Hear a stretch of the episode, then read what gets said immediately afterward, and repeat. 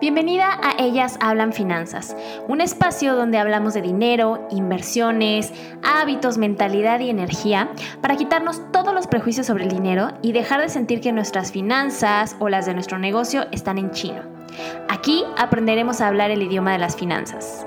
Yo soy Vale Barrola, una apasionada de los números, las finanzas, la astrofísica y la espiritualidad, y me considero un especialista en buscar la forma más fácil de hacer las cosas, incluidas las terribles finanzas. ¿Estás lista? Comenzamos. Hello, hello, ¿cómo están? Pues yo aquí muy feliz retomando el ritmo ahora sí con el podcast y pues bueno, esto me pone bien contenta. En el episodio de hoy eh, te quiero hablar sobre una barrera que siempre surge cuando hacemos cualquier cosa, ¿no? Cuando vamos a hacer una cosa nueva o algo para lo que no nos hemos preparado previamente. Y en esta cosa del emprendimiento, específicamente de las finanzas, que es lo que más hablamos por aquí, es ¿Cómo comienzo a llevar las finanzas de mi negocio? Bien, y bien entre comillas, porque pues esto tiene muchas connotaciones y lo podemos ver desde muchas aristas, ¿no? Pero bueno, ¿por dónde empiezo? ¿En qué me tengo que enfocar? Y más cuando estamos solos o solas, cuando no tenemos un equipo detrás. Pues bueno, mm, justamente hablando de esto, ya sabes que yo te he platicado mucho que esto de emprender, pues a veces resulta una locura, más cuando estamos solos, justamente cuando no tenemos un respaldo, cuando no hay muchas personas haciendo diferentes actividades, como pasa en el mundo corporativo, como yo, por ejemplo, estaba acostumbrada a lo largo de, de mi carrera profesional. Y la verdad es que viniendo de ese mundo corporativo justamente, yo no me imaginaba toda la cantidad de cosas que iba a tener que hacer y especialmente todo lo que ya iba a tener que aprender. O sea, yo creía que pues, ya había pasado toda mi preparación académica, ya había estado en la universidad, incluso maestría, que eso ya estaba listo, pero la verdad es que el emprendimiento te reta en todos los aspectos y el más importante es justamente en aprender todos los días. En mi caso personal, y yo siempre lo digo, lo platico por todas partes, es todo lo que es relacionado con marketing y ventas. O sea, yo financiera, yo me imaginaba en esa carrera corporativa, en un siempre como en un corporativo, una gran empresa, pues obviamente yo nunca me imaginé vendiendo y de hecho algo que siempre repetía y que siempre me decía es yo no sé vender, a mí no me gusta vender, yo no hago eso. Y Resulta que entras al mundo del emprendimiento y si no vendes, pues obviamente no entra dinero, no comes, no tienes un sueldo y no puedes mantener ese sueño y esa pasión que te ha llevado hasta aquí. Entonces, pues sinceramente esto para mí sigue siendo todavía un reto. Me he impulsado, he buscado diferentes formas de hacerlo. La verdad creo que al momento de estar grabando este podcast, de esto que estás escuchando, ya llevo un camino recorrido, podemos llamarlo así, pero sé que todavía me falta muchísimo por aprender. Y bueno, sinceramente cuando pienso en eso a veces pues todavía me asusto, ¿no? Entonces, si además de eso me pongo a pensar que tuviera que aprender sobre administración, sobre finanzas y sobre estos conceptos que desde toda la vida nos han hecho ver que es súper complicado, que son matemáticas, que son muchos números, pues la verdad no me imagino dónde estaría ahorita, ¿no? Esto me hace acordarme justamente que hace poquito me comentaron en Instagram que cómo era que siempre le atinaba a todos los errores que estaban cometiendo en su negocio. Y pues la verdad es que no es que le atine, sino que yo he estado ahí también. Y por una parte he cometido errores financieros también, a pesar de ser financiera, pero por otro, pues aunque yo tengo la carrera, la maestría o la experiencia en finanzas, pues yo sé que para mí sería bien fácil decirte, pues tienes que estudiar estos conceptos, tienes que sacar aquellos indicadores, aprender de tus estados financieros, ve esto, ve aquello.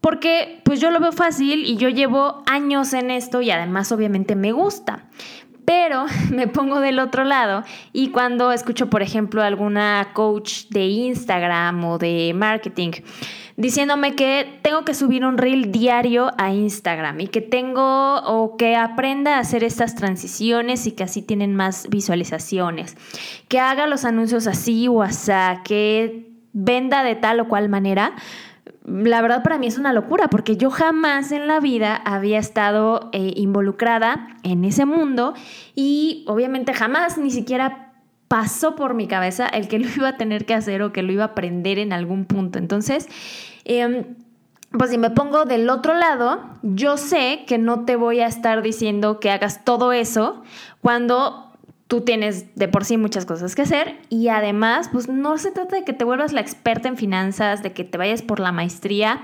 nada de eso. Eh, justamente creo que una de las cosas que a mí más me gusta y mi pasión o mi misión es ayudarte a hacerlo más sencillo, a que sí logres los objetivos, a que seas eficiente, eficaz, a que las finanzas de tu negocio estén de la mejor manera y tomes las mejores decisiones financieras para lograr el éxito, del cual hablábamos justamente en el episodio pasado, pero de una manera sencilla, que no nos abrume, que no sea como este peso adicional a de por sí el ya gran reto que es el emprendimiento. Y bueno, justamente también con esto me, empiezo a acordar que hace poquito reflexionaba que todo esto pues no, no es física avanzada, no son conocimientos muy, muy raros, ni siquiera las operaciones o lo que llegamos a hacer en las finanzas corporativas es de derivados o de cálculo diferencial. Yo te tengo que confesar que, por ejemplo, aprendí cálculo hasta que estaba en la maestría y no lo he utilizado ni una sola vez en mi vida. Entonces, tampoco es nada de eso. Y a todos nos sería mucho más sencillo. Yo a la fecha no sigo entendiendo por qué no nos enseñan de finanzas personales en la escuela, ¿no? Es algo básico. Entonces creo que si desde pequeños, aunque no sea en la escuela, si fuera en nuestras casas, si de alguna manera nos acercaran a estos conocimientos a estos temas de finanzas o de administración del dinero y simplemente conceptos básicos, nos sería muchísimo más fácil enfrentarnos a ellos en el emprendimiento. Porque lo primero es que ya nos quitaríamos sobre todo el miedo, ya no estaría como esta barrera, esta resistencia de es algo muy complicado, es difícil, a mí no se me da, etc. Entonces de, una, de un inicio ya nos quitaríamos esas barreras o la resistencia, incomodidad y podríamos aprenderlo con una mayor apertura, ¿no? Pero bueno, sabemos que esta, este no es el caso en la mayoría de los países de Latinoamérica, incluso me atrevería a decir que de América en general. Pues tenemos muchas deficiencias en cuestión de educación financiera básica de finanzas personales. Y pues obviamente nos lanzamos al mundo del emprendimiento que ya de por sí es todo un reto y tiene muchísimas cosas, te reta en todos los sentidos, no nada más en conocimiento, sino en, en cuestión personal, en cuestión psicológica, de emociones, etc. Y pues bueno, entramos ya cargando con un montón de creencias inconscientes sobre el dinero que ni siquiera eh, las hemos cachado. Y también tenemos mucha resistencia al orden, a llevar controles, porque creemos que eso nos limita. O las típicas frases que ya traemos de es que a mí no se me dan los números, es que yo a eso del Excel no le sé, las finanzas es muy complicado, es que son puras matemáticas, a mí eso no se me daba en la escuela. Y como ya te eh, adelanté un poquito, nada de esto yo a la fecha no utilizo ninguna cosa complicada, es mucho de orden y de disciplina. Entonces me he dado cuenta que gran parte de estas frases, más que ser 100% verdad, y esto te lo digo porque a mí también me pasó y porque yo las llegué a decir, nos sirven más de pretexto como para protegernos cuando no queremos enfrentarnos a algo. Y esto puede ser por miedo, por eh, un tipo de incomodidad que no queremos enfrentar, porque tenemos creencias equivocadas que alguien más nos hizo creer que eh, era muy complicado o que era muy difícil o que solo ciertas personas lo podían lograr. O incluso cuando pasa, como te decía, que vemos que otras personas nos dicen que tiene que ser de tal o cual manera, o los lo vemos en libros o en internet, y creemos que si no lo hacemos de esa forma específica, lo vamos a estar haciendo mal. Y bueno, pues yo te he dicho también, además de todo esto, que yo siempre pensé que la parte financiera de mi negocio ya estaba resuelta y que ya tenía la experiencia, tenía los conocimientos, pues nada más Esto era de ponerme a aprender lo que me hacía falta, pero la parte más difícil ya estaba lista. Y resulta que no, porque no se trata nada más de aprender, no se trata nada más de conocimientos, eh, también se trata de tiempo y de que esto no funciona igual cuando está uno solo que cuando tienes todo un equipo que te ayuda, ¿no?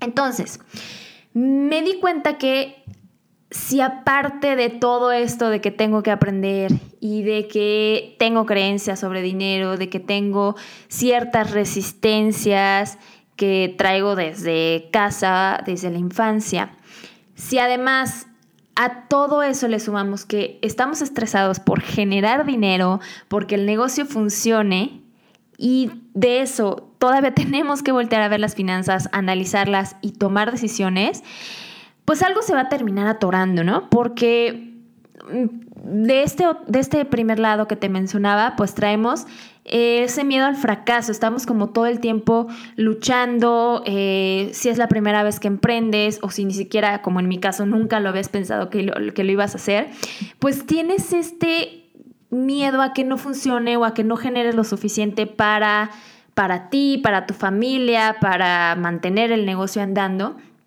Y luego, por el otro lado, tienes que registrar justamente eso que te da miedo, todo eso que está pasando y verlo para tomar decisiones. Entonces, esto no es nada sencillo. Eh, y puede ser pues bastante retador o amenazador, yo me atrevería a decir incluso. Entonces, de lo que se trata, justamente ya entrando un poquito más en materia este episodio, es que yo quiero hacerte estos primeros pasos más sencillos. No te tienes que ir a ser la experta en finanzas, no tienes que estudiar contabilidad avanzada ni hacer tus propios impuestos. De hecho, yo te pediría no hagas tus propios impuestos, eso déjaselo a los expertos. Eh, como te lo decía y lo vuelvo a repetir, ni siquiera se trata de que, de que hagas operaciones súper complicadas. Todo se resume a suma, restas, una que otra multiplicación y división. La verdad es que es más sencillo de lo que nos lo han hecho parecer. Y bueno, entonces, si tú estás iniciando tu negocio o ya lo tienes armado, pero quieres comenzar a poner orden en las finanzas o incluso pedirle a alguien más que se haga cargo, pero tú saber exactamente de qué se trata, aquí te voy a dar los primeros cinco números con los que puedes iniciarte en la administración de las finanzas. ¿Lista? ¿Listo? Pues vamos a comenzar. El primer número sería que conozcas tu sueldo. Este es el primer y más importante número al comenzar un negocio y tristemente es el que por lo general dejamos al último o tal vez nunca lo llegamos a calcular. Y sí, yo también estaba ahí. Yo tampoco me puse un sueldo desde un inicio porque pues ni siquiera lo tenía en mente. Yo empecé con finanzas personales, de hecho, eh, no sé si lo he platicado en alguno de los capítulos, pero bueno, todas mis asesorías y mis, mis servicios, mis talleres empezaron enfocados únicamente en finanzas personales y ya después conecté más con el emprendimiento y con emprendedoras y fue que me especialicé en esto. Pero bueno, pues cuando estaba en ese lado, tampoco me había dado cuenta que el sueldo era el número más importante al iniciar. ¿Y por qué es tan importante? Porque tener un sueldo asignado en tu negocio eh, te va a permitir dos cosas. Por un lado, vas a poder separar el dinero personal del dinero del negocio. Vas a tener tus finanzas personales claras porque ya tienes un sueldo, entonces ya puedes separar ese dinero y no estar tomando todo el tiempo de, del negocio y estar en este, yo le llamo el ciclo infinito, en el que pues tomo dinero del negocio cuando necesito pagar mis, mis cuentas, mis cuentas personales, pero resulta que al final de mes o cuando llega la quincena, pues ya hace falta dinero y ya tengo que poner de mi bolsa otra vez. Entonces es un ciclo infinito. Tomo dinero, pongo dinero, tomo dinero, pongo dinero, pero nunca hay claridad de qué es mío y qué es del negocio y llegamos a pensar justamente que pues el negocio y yo somos uno mismo. Como por ejemplo en mi caso, pues nos, nos llamamos igual, pero no. El negocio es una entidad separada de mí y por lo tanto debe tener sus propias finanzas. Al tener un sueldo asignado, hacemos esa separación desde un inicio y ya tengo claro qué es de cada quien, ¿no? Y la segunda parte por lo que es importante tener un sueldo es porque vas a preparar a tu negocio para ser rentable. Y sí, si tú el día de hoy no tienes un sueldo asignado, la utilidad que estás generando en tu negocio o las ganancias que parece ser que están por ahí no son reales, porque no le estás cargando, por decirlo de alguna manera, todos los gastos que debería tener ese negocio. Y por lo tanto, ni siquiera puedes contratar a otra persona porque no te estás pagando a ti mismo, a ti misma, ¿ok? Entonces, pues con esto no puedes tomar las decisiones adecuadas, ¿sale? Por eso es tan importante este primer número. Así que, ¿por dónde empezamos? Pues vete a revisar tus finanzas personales, haz un análisis de tus gastos, de todas las obligaciones eh, y los gastos que tienes que pagar sí o sí cada mes, como eh, pues las rentas, la educación de, de tus hijos, las deudas, todo lo que necesitas para sobrevivir. Y también obviamente tus gustitos. No es realista el decir que solamente me voy a pagar lo que necesito para mis obligaciones. ¿Por qué? Obviamente todos los meses de una u otra manera vamos a querer gastar en alguna salidita, en algo para nosotros, algo para la familia. Entonces, sé clara, eh, sé claro también en esto, ¿no? Con esto vas a tener una idea inicial de ese sueldo fijo mensual que necesitas recibir del negocio para no estar tan eh, en ese estrés por tus cuentas personales y dejar de tomar dinero del negocio sin control. ¿Va? Listo, pues bueno, con esto tenemos el primer número. El segundo número es el de ventas totales. Y aquí te vas a sorprender y parece muy obvio el que debes de tener claridad de tus ventas totales, pero de hecho me he encontrado con que la mayoría de los emprendedores no lleva un registro claro de sus ventas mensuales. Incluso hice una encuesta eh, en Instagram y pues sí, me decían la gran mayoría que eh, llevan sus ventas en la cabeza, que saben más o menos cuánto han estado vendiendo en los últimos meses, pero no hay realmente un registro, un archivo, una hoja, nada en la que sepamos exactamente cuánto han vendido en los últimos meses, ni en total y obviamente mucho menos por producto o por servicio. De hecho, eh, si ya estás llevando, bueno, las personas que ya están llevando su registro total, la gran mayoría no lleva el registro por producto o por venta, entonces se va haciendo como este embudo todavía más pequeño. Y bueno, ¿por qué son tan importantes las ventas? Pues lo más lógico y lo que todos pensamos de un inicio es que obviamente son la base, son lo que eh, alimenta al negocio y lo mantienen, de ahí se generan las ganancias, pero además de todo esto, las ventas son la base de la administración financiera.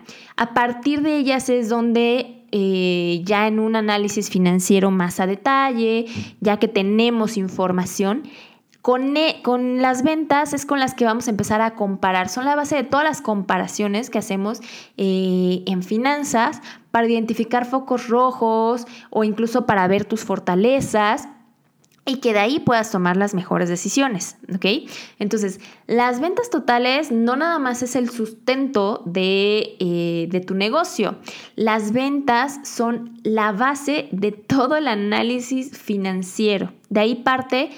Eh, de hecho, más adelante probablemente haga algún episodio más enfocado en indicadores financieros, pero prácticamente yo te diría que el 90% de los indicadores financieros que sacamos son basados en ventas, son volteando a ver a las ventas. Entonces, por esto es tan importante. ¿Qué hay que hacer aquí? Registrar. Empieza a registrar cuanto antes. Ahorita, al momento de grabar este episodio, estamos casi terminando eh, octubre del 2021. Entonces aprovecha para revisar cuánto has generado durante este mes, si tienes alguna plataforma de pago que te ayude a hacer esto más fácil y también empieza el próximo mes con el pie derecho registrando cada peso, cada dólar que ingrese en tu negocio, ¿sale? Listo. Pues bueno, ahora sí vamos al tercer número importante de tu negocio, que van a ser los gastos fijos. Cuando te platicaba del sueldo, ya hablábamos un poquito de estas obligaciones o de esos gastos que todos los meses tienes que pagar desde el aspecto personal. Pues bueno, también con tu negocio tienes obligaciones y hay ciertos gastos que tú sabes que se tienen que pagar sí o sí, aunque no vendas un solo peso o un solo dólar, debería de estar ese dinero para poder hacer esos pagos. Entonces, estos gastos son súper importantes porque te dan esa primera meta de ventas, ese número mínimo que necesitas cada mes para cubrir las necesidades de tu negocio y también tus necesidades personales, porque el mejor ejemplo de un gasto fijo es tu sueldo. Tu sueldo debería estar ahí siempre asegurado. Es ese número que tú sabes que todos los meses sí o sí tiene que salir para pagar eso. Y bueno, podrían venir también, por ejemplo, eh, si rentas alguna oficina, algún local, algún espacio. Eh, si tienes un negocio de servicios, generalmente la mayoría de los pagos fijos van a ser pagos de software, como em, pues alguna, alguna nube, algún sistema de, diseño, eh, no sé, para alojar cursos, para alojar videos, etc. también la publicidad se convierte en un gasto fijo, pues para vender invertimos también en publicidad, si pagas algunos otros sueldos, si hay deudas en tu negocio, todo esto se convierte en un gasto fijo, es algo que tú sabes que tienes que pagar, que si el día de mañana no hay ninguna venta en el negocio durante ese mes, pues tendrás que voltear a algún otro lado, ya sea tus ahorros, a pedir prestado, de algún lugar va a tener que salir ese dinero, ¿ok? Entonces, la importancia de esto justamente radica en que necesitas ese dinero, en que es esa meta, como te decía, mínima de ventas mensuales, ¿va? Eh, todo esto, pues también lo podemos hacer muchísimo más, más, fácil. Los gastos fijos son más fáciles de conocer, los hacemos en una lista y tú sabes que todos los meses van a estar ahí, sí o sí. ¿Vale? Ok, eh, con esto ya seguimos con el cuarto punto. Y el cuarto punto es el flujo de efectivo. El flujo de efectivo eh, suena muy rimbombante este concepto, pero la verdad es que cuando al dinero que entra al negocio le quitamos el dinero que sale, obtenemos el flujo de efectivo. Tal cual. El que diga efectivo no significa que sea dinero así en efectivo, en papel, puede ser el dinero en el banco, simplemente es como el concepto financiero, pero bueno, es el flujo o el flujo de caja también se le llega a llamar. En pocas palabras, este es el dinero que digamos que debería de estar en, el, en tu cuenta de banco, que si tú lo llevas registrado y volteas a tu cuenta de banco, ahí debería de estar, entre tu cuenta de banco, entre el efectivo o las diferentes cuentas que tengas, ahí debería estar disponible. Y aquí me vas a decir, bueno, entonces pues ya, ¿para qué, ¿para qué calculo este número? Mejor reviso mi cuenta de banco y listo. Pero la verdad es que no podemos administrar adecuadamente un negocio nada más viendo la cuenta de banco. De hecho, haciendo este tipo de administraciones, como más nos podemos equivocar, como eh, podemos eh, tomar las decisiones financieras equivocadas. ¿Por qué? Porque no sabes exactamente cuánto está llegando cada mes. De repente, pues ya ves que subió la cuenta, pero no supiste ni cuánto entró, o cuándo, ni cuánto salió, y de repente ya ves que bajó, tú ya te habías hecho ciertos planes, pero ya bajó. Entonces, no hay como esa claridad de cuánto llega, cómo llega, eh, quién lo manda. Y pues obviamente no podemos planear el futuro sin las sorpresitas de que pues ah, yo ya había pensado que iba a comprar tal o cual cosa y resulta que me cobraron em, tal licencia que ni siquiera me acordaba, ¿no? Entonces, la administración del flujo efectivo no es nada complicado, la verdad es que es una simple resta, nada más. Todo lo que vendí o todo lo que entró dinero en la empresa, le resto todo lo que salió y listo, ese es mi flujo efectivo. Si tú ya llevas ese registro de entradas y salidas, va a ser mucho más sencillo pero aquí la clave es que puedas conocer este número en el momento que quieras, que no sea como que, híjole, pues no, para poder saber mi flujo efectivo, déjame, me siento para registrar todo, para hacer esta resta, hago mis, mis operaciones y ya lo saco y me tardé tres horas en conocerlo. No, la idea sería que justamente con los controles que ya lleves en tu negocio puedas abrir un archivo, abrir un programa, abrir una aplicación de tu celular incluso y ver exactamente con cuánto dinero cuentas en ese momento. Ese sería el ideal al que queremos llegar con el flujo efectivo, ¿va? Y por último, llegamos a uno de mis números favoritos en el emprendimiento, que es la utilidad por producto. ¿Y por qué es mi número favorito? Porque, em, pues, cuando no estamos en esto, uno puede llegar a creer que el producto más caro, mi producto, el que le llamamos el high ticket, el que está más, más alto y el que es como más aspiracional, es el que más ganancias me va a generar. Pero esto no siempre sucede así. A veces, a veces sí, pero no en todos los casos y sobre todo cuando tienes un negocio de comercialización o de manufactura. En servicios sí puede ser que, se cumpla la regla, pero cuando estás produciendo o cuando estás comercializando, por lo general los productos que vendes más caros es porque su precio o el costo para ti en lo que lo compraste o todo el proceso productivo eh, es el más elevado si lo voy a vender más caro es porque a mí me costó más caro. Entonces, no significa que lo que me queda ahí de diferencia entre en lo que lo vendí y lo que me costó sea más porque cuesta más. No, simplemente a mí me costó más, pues lo tengo que recuperar de alguna manera. Entonces, pues, ¿qué pasa aquí? Si no tenemos un cálculo claro de lo que cuesta realmente cada producto, porque eh, hago mucho énfasis en este realmente, porque se nos llegan a escapar muchas cosas cuando estamos haciendo cálculo de, eh, de costos. Y volviendo a la parte de los servicios, si tienes un negocio de servicios, el tiempo siempre se nos olvida. Siempre decimos, no, pues yo no tengo costos, yo nada más pago licencias, pago esto, pago lo otro. Y se nos olvida que, claro que tienes costos y el costo principal es tu tiempo. ¿Ok? Yo que tengo un negocio de servicios, mi principal costo es mi tiempo al crear los cursos, al dar los talleres, al dar las asesorías, al hacer los seguimientos. Entonces, eso lo tienes que considerar siempre, ¿ok? Entonces, por eso hago tanto énfasis en ese real. Si no hay un, cálculo correcto de este, de este costo, perdón, real, comparado con el precio de venta, Tal vez estamos poniendo nuestros esfuerzos o esas metas de ventas en el producto equivocado. Nos estamos enfocando en un producto que tal vez no le ganamos tanto y tenemos por ahí olvidado a otro que su precio es menor, pero resulta que le ganamos el triple, ¿no? Entonces, por esto es que es uno de mis números favoritos, porque cuando hacemos este análisis eh, en asesorías o en talleres, hay muchísimas personas, de hecho a la mayoría yo creo de, las emprendedoras, se les abren los ojos así de, no me había dado cuenta, este producto es mucho más rentable, a este producto le podría, si lo muevo más, si hago esto, si hago aquello, le podría estar ganando más, podría ganar más en mi negocio con menos esfuerzo. Entonces, eh, por eso es que a mí me encanta este número, porque abre mucho la perspectiva y nos facilita la planeación financiera también. Entonces, obviamente, aquí sí requerimos un poquito más de análisis porque si te fijas ya se juntaron dos conceptos. Se junta por una parte el precio en el que vendes y por otra parte todos los costos que están detrás.